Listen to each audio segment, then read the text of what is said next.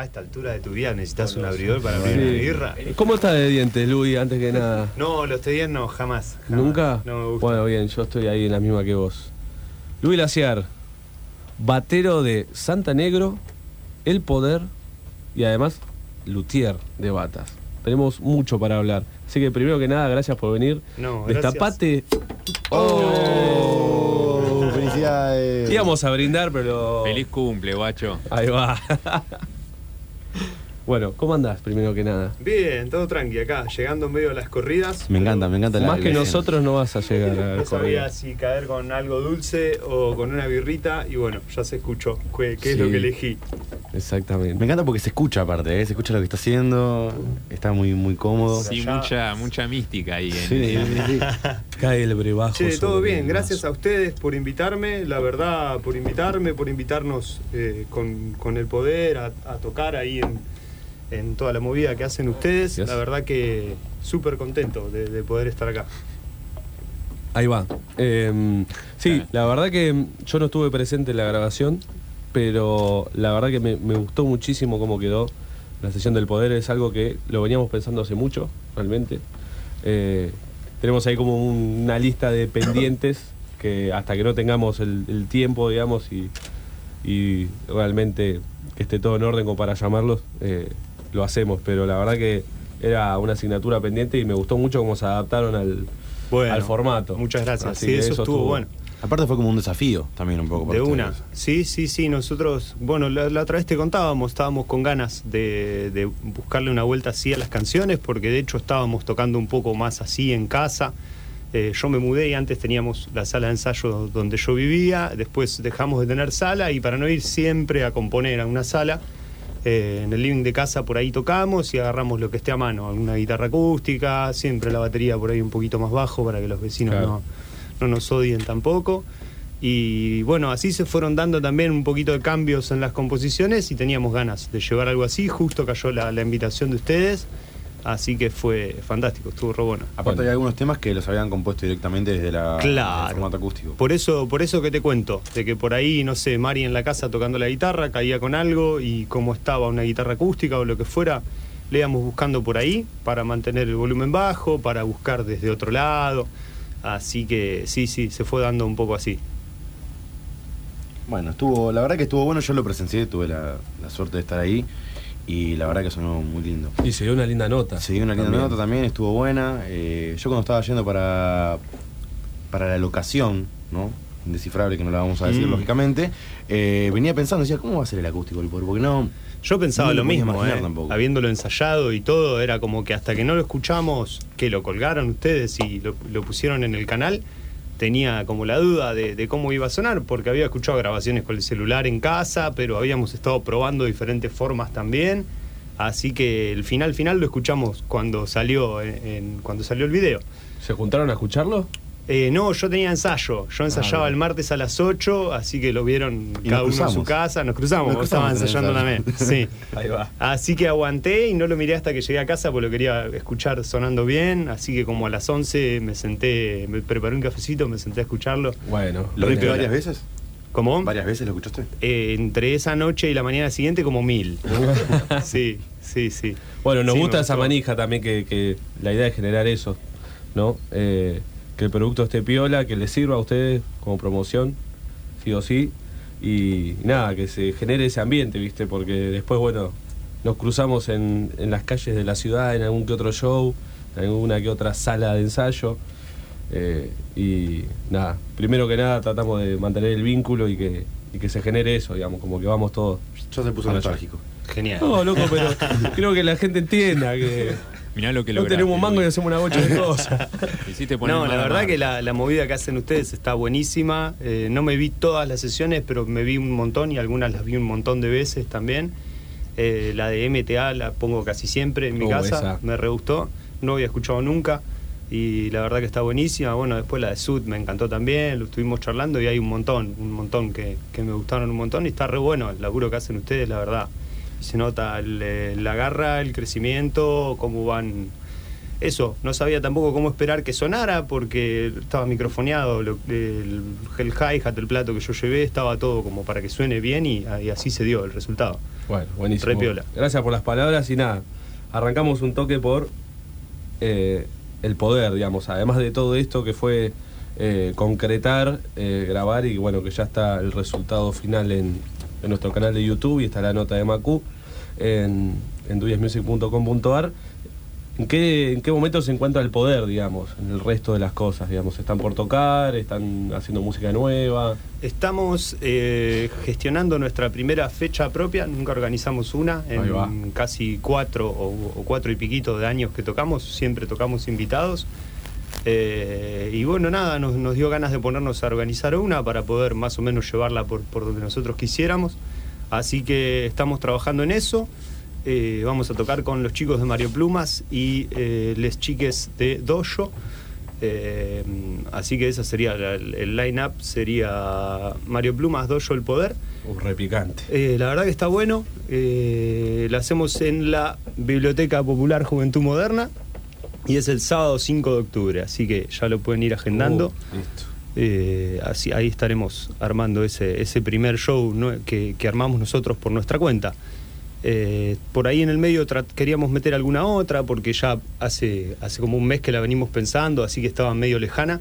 Pero bueno, no se dio, va a ser directo esa, sábado 5 de octubre.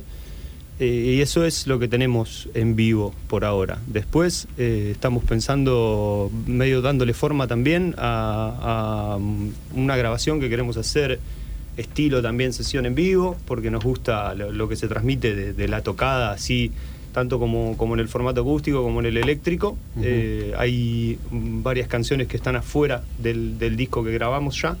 Así que queremos hacer algo con eso, vamos a ver de qué forma lo presentamos y todo, pero, pero esa sería como la actividad próxima. Y después siempre hay ganas de, de salir a tocar para otro lado. Yo nunca, nunca toqué en otra ciudad, es algo que tengo pendiente Mirá. de hacer. Sí, y venimos también charlándolo, así que to- todas son cosas que sucederán próximamente. Bueno, bien, bien, me gusta eso. Y bueno, vamos a tener que subir las escaleras el 5 de octubre. Como siempre. Estaría, Sí. estaría bueno, ¿eh? Vengan temprano y ayudan.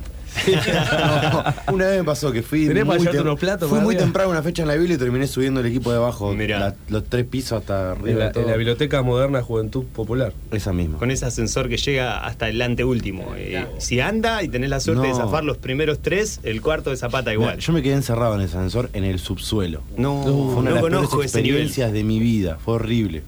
Me rescataron los de Teatriz. Así que les mando un saludo a los rastas que me rescataron. Fue horrible, la verdad. Hay un rasta en Y tenés bueno, ese razón. fue, el que me, ese fue el que me salvó. Un héroe. Un héroe total. Yo me había quedado atrapado en el subsuelo, aparte todo oscuro, estaba en el infierno. Yo estaba, era, la, era la divina comedia. era. Y estaba atrapado, y claro, no subí al ascensor porque cuando yo trato de abrir, estaba cerrada con candado. Estaba cerrado con candado el ascensor. Y empecé a gritar y bueno, así fue como me, me rescataron y ese día, y de ese día no me tomé más el ascensor de la biblioteca. Prefiero cansarme. Está bien. Da igual, llegás, viste, medio agitado, te pedís una birra y se Y ya olvidó todo. Y ya se acomoda. Exactamente. Sí, de una. También tenemos ganas de hablar, digamos, porque acá justo tenemos un cliente tuyo, Así el es. señor Sebastián Pogo, que le pega a la batería. Le pega. Le pega, le- yo lo he visto como le pega, le, le grita. Completa. Pero bueno, a lo que voy es que tenés toda tu faceta como luthier de, baterías. Si querés contar un poquito, no sé si venderte, si te gusta decirlo de esa manera, pero más o menos que cuentes un poco cómo es toda esa labor, la cual yo estoy bastante interesado y no sé nada. Bueno, muy bien. Eh, hace unos años con, con un amigo que es guitarrista de Fiura, Adric, por ahí lo conocen, eh, nos picó por el lado de, de aprender lutería, él es guitarrista justamente, así que juntos empezamos un curso de, construcción de guitarras, porque si bien siempre me interesó la batería, que es el instrumento que toco de- desde pibe, eh, no, no había encontrado una manera de con quién aprender, hacer ese tipo de cosas, así que me parecía un buen primer, una buena primera manera de aproximarme eh, el encararlo por ese lado. Así que empezamos a construir una guitarra que después ninguno de los dos terminó por distintas cuestiones. Ahora Adri vive en el sur y, y también eh, es luthier, él se especializa más en el tema de las guitarras. Eh, y en el medio me pasó que me encontré con Ricardo Bononi, que muchos bateros de acá de la ciudad lo, lo conocerán. Es un, un señor que fabrica pedales de batería además de, de que sabe larguísimo sobre baterías, sobre maderas, sobre metales, sobre un montón de cosas. Eh, le llevé unos platos que tenía para arreglar, nos quedamos charlando porque encima eso, si le das rienda para charlar no termina más, así que nos- yo soy más o menos igual. Así que nos quedamos charlando un buen rato hasta que salió que él fabricaba tambores, no lo está haciendo en este momento, salvo que alguien le caiga con un pedido muy puntual. Eh, y charlamos, él daba un curso para, para empezar a construir tambores, mm, me encantó, de hecho ahí fue que, colgué el, proceso de la guitarra, que no lo, tengo pendiente, lo, colgué porque justo tenía que ponerme a invertir dinero en todo lo que es herrajes, circuitos, micrófonos, y bueno, justo me encontré con esta beta baterística. Así que encaré por ahí con él y hice un curso de, de varios meses con él en el que construimos un par de redoblantes, eh, todo, madera, herrajes, eh, y aprendí a usar un montón de, de- otras máquinas y herramientas y técnicas que por ahí no, no- no había aprendido aplicadas a la guitarra, porque hay cosas que son similares, pero cosas que son muy distintas de los procesos de, construcción. Eh, y ahí fue que me encantó, que me encantó y seguí yendo y seguí yendo y el curso había terminado y seguíamos, eh, seguía cayéndole a Ricardo siempre a hacer alguna cosita, a charlar, porque siempre era muy, muy enriquecedor. Así que nada, en el medio me di cuenta que, que era lo que, lo que quería hacer, en realidad lo que disfruto hacer. Por ahí me agarran las 2 de la mañana laburando en mi casa, estoy contento, o me levanto un domingo a las 8 de la mañana a ponerme a lijar. Y, Zarpado. y la paso joya. es una Es tu terapia, Es iba a una decir lo terapia. mismo, sí. Y la paso joya, así que mm, fui viendo, no hay mucha gente que se dedique a eso en este momento acá, está Ricardo, pero que él más que nada volcó su trabajo al, al tema de los pedales, porque la verdad que, es un crack en eso, no sé si hay bateristas escuchando los pedales eh, RB Drums y los han probado, son una bomba, en el búnker hay en, una de las baterías. Eh, y se ha quedado trabajando con eso, o sea que medio que, que dejó de lado el tema de la construcción y, y bueno, ahí dije, lo voy a hacer. Me armé un tallercito en mi casa donde vivía, tenía la sala arriba, era un garage que le había hecho un entrepiso y tenía la sala arriba y abajo el taller. Tremendo. Así que ahí empecé. eh, hago de todo en mi casa. Ahora que me mudé, me armé el taller un poco más prolijo, fue creciendo un poquito, por suerte. Eh, eh, y empecé a trabajar con, con de todo, en realidad. Me traen guitarras para calibrar, guitarras partidas para arreglar, bajos para calibrar. He hecho trabajos de, de pintura en distintos instrumentos. ¿Y qué es lo que más te gusta? Sobre lo que más te gusta laburar. ¿qué? Y a mí sobre lo que más me gusta es la batería porque es lo que desde siempre me, me movió. Eh, primero tocar y después inspeccionar un poco más para ver cómo era, cómo se hacía. eh, y, y eso es lo que más me gusta hacer, pero eh, al, al tratar de, de- de hacer, de, de hacerlo mi sustento de vida, eh, ahí fue donde dije, bueno, tengo que ampliar un poco el abanico y, y si bien lo que me acercó primero a la lutería fueron las guitarras, eh, em- empezar a trabajar un poco con todo. Después, eh, por el tema de las baterías, bueno, ir buscando también eh, distintas maneras de ofrecer el servicio. Así fue que una tarde me escribió acá Seba Pogo, que tenía una batería que según sus propias palabras sonaba como el orto, y había que hacer algo al respecto. Si le pega que- grita, ¿qué querés? Así que, eh, bueno, él me trajo la batería a casa, le, hice- le hice toda una, una pequeña restauración con distintos aspectos eh, técnicos en los cascos que, que- que restaurar justamente para obtener un sonido piola o el sonido que, que puedas mejor sacarle a tu instrumento, que a veces eh, tener un instrumento profesional es muy difícil, pero se puede tener un instrumento eh, piola en buenas condiciones y que suene muy bien.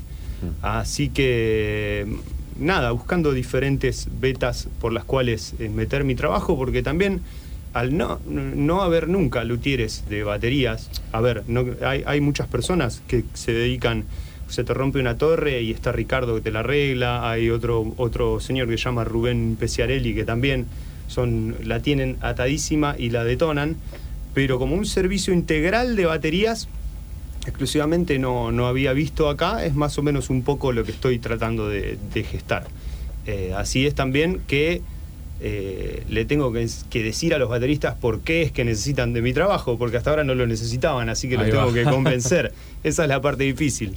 Pero, pero bueno, siempre trato de poner eh, amor y dedicación en, en lo que hago, primero que nada, porque lo, lo hago como, como si fuera para mí y, y como te cuento, lo disfruto, como les cuento, lo disfruto hacer.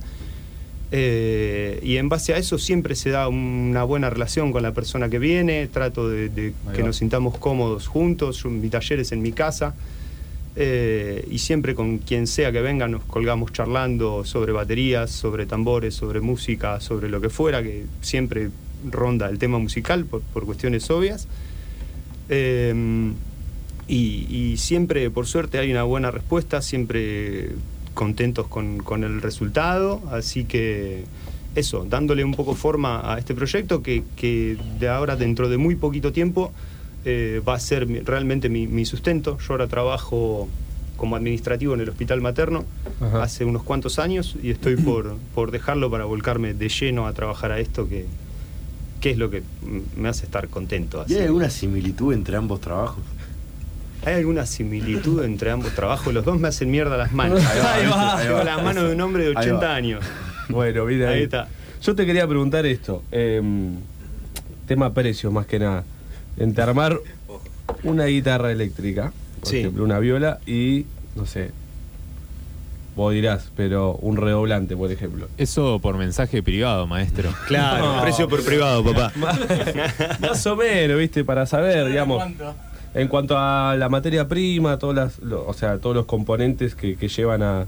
O sea, obviamente hay una cuestión eléctrica que no está presente en las baterías, pero, digamos, descartando eso, tal vez la cuestión de la madera y eso, ¿dónde ves que hay, o sea, si hay una diferencia económica, digamos, fuerte? Mirá, eh, yo una sola vez com- compré maderas para hacer eh, una guitarra, fue hace un montón y como te imaginarás en este país cambiaron los precios de todo dos millones de veces.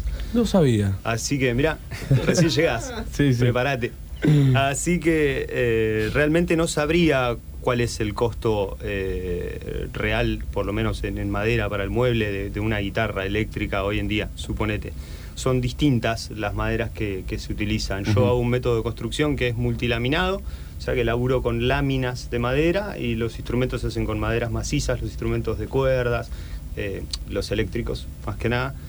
Eh, así que es muy distinto, es muy distinto. De hecho, me costaría decirte realmente cuánto vale un tambor hoy, hoy en día, porque depende de un montón de, de aspectos, depende de- no solo de las maderas que se utilicen, sino de otro montón de cosas que también cambian día a día. Por eso cuando, cuando algún cliente me, me contacta con la idea de hacer un tambor, suponete, nos juntamos, lo charlamos, vemos, eh, tratamos de descifrar juntos qué es lo que, lo que quiere, lo que necesita, lo que espera del instrumento, eh, y en base a eso el presupuesto se, se confecciona como, como muy personal. Ahí va. Sería la manera elegante de decirte precio por privado. Sí, sí. Bueno, me encantó, me encantó. Me encantó. Em, ¿Vos decís que podés rescatar cualquier batería de acá de Mar del Plata? Doy fe. Yo creo que sí, porque una vez eh, Juan Juanma del Castillo, es un chico que tiene un estudio de grabación donde nosotros grabamos el, el primer disco del Poder, Ahí va. eh, un crack total, Juan. eh, tenía un bombo que era el de su primera batería, una batería Crest de cuando él era pibe, que debe, no sé, capaz que la compró hace veintipico de años. Había quedado en el garage de la casa de la abuela y me dijo, si, si haces algo con esto, dámelo. Y, y me trajo un bombo que tenía no solo los, los tornillos que agarran las torres completamente oxidados, algunos los tuve que cortar porque no salían directamente, sino que había vida entre los tornillos y la madera. no. Había como pequeñas comunidades de hongos. Eh, y ahora lo tiene en su estudio y lo usa para grabar. Así que sí, sí, sí, sí. Se puede rescatar cualquier cosa. Algunas con más trabajo, algunas con más cariño, algunas eh, hay que reemplazar partes y no queda otra que invertir en, en- en eso, más allá de, de lo que sea concretamente madera. Pero se puede obtener un buen resultado, sí, de prácticamente cualquier cosa. Hay Bueno, mucho, entonces- mucho laburo que se puede hacer. Entonces ahí está la similitud, más o menos. Laburás en un hospital. Y rescatás gente. ¿eh? Gracias. Sacás gente de la muerte. Sacás gente de la muerte. Y también No, genera muerte, ey, ey, porque- yo no hago eso igual. Yo guardo carpetitas en, en unos estantes que hay ahí. bueno, lo mismo. eh. Más o menos lo mismo. Eh, pero también aniquiló comunidades de hongos. Es un genocida este muchacho. Así que sí, sí, sí, se puede, se puede hacer sonar. En cuanto a bateristas, a ver, vamos a la- al oficio más que nada. Eh, ¿Tenés alguno predilecto de afuera? La, la verdad que no, la verdad que no. Cuando empecé a tocar la batería, eh, me gustaba mucho la rama del punk melódico, eh, me gustaba Green Day, me gustaba Ahí va. Blink, eran los bateros que por ahí me, me gustaban, Travis Barker, eh, un chabón con una técnica increíble. Eh, después me fui volcando a otras cosas y me gustaron otros bateristas por ahí de, de géneros más alternativos, qué sé yo, me gustaba... Eh, me gustaba el batero creo que se llama Alex Rodríguez, y el un chabón que le pegaba como un animal a la batería y hacía cosas que yo no había escuchado nunca, que se salían como de, de- del esquema que yo tenía musicalmente en ese momento y, así te explotaba la cabeza. Eh, pero hoy en día no, no, no sé si hablar de, nom- de nombres de bateristas. Me gusta escuchar música de distintos estilos, pero no me, por ahí me gusta la música y no me pongo a andar tanto atrás eh, en, en- en ver a las personas, por ahí me veo la obra, suponete. Y, en cuanto a equipamientos, tal vez, cómo setean las baterías de distintos bateros. Y bueno, eh, sí, seguro que, que el- el- eso va mutando a, medida que, que vos vas tocando, como con cualquier otra cosa, vas mutando tus pedales en un seteo de, Claro. de guitarra, va mutando también según lo que necesites para, para tocar. Eh, pero bueno, este mismo chabón, eh, Alex Rodríguez, Aaron Gillespie, eh, después ah, te- tengo que nombrar una gran influencia de acá de Mar del Plata para mí, que es Mariano Nostro, que es el baterista de Fiura, que es el hermano de, de Mari, bajista del Poder. Eh, un chabón que ha influido muchísimo en, en mi, en la música que yo escuchaba, en la música, en la manera que yo ejecutaba el instrumento. Y además De un de la... reconcha- Un zarpado, un animal dis- distinto. Distinto. Así, eh, realmente, realmente distinto. Lo ves y bueno, además de, de que técnicamente es una masa, el chabón y tiene una, una consistencia en la tocada que a mí me encanta. eh, me influyó un montón, por suerte, por lo menos como, como camino para, pa- para elegir. eh, y, y bueno, por ahí ese tipo de, de bateristas del, del rock alternativo, qué sé yo. Después he escuchado cosas eh, por ahí más del palo del jazz, pero nunca me volqué a ejecutar ese lado porque hay que ser bueno y es más difícil, así que por ahí no tanto, pero, pero bueno, por ahí hay, hay un par de cosas. Bueno, perfecto. Bueno, estamos aquí con eh, Luis Laciar, batero del poder de Santa Negro y bueno, como nos estaba contando recién, luthier de batas.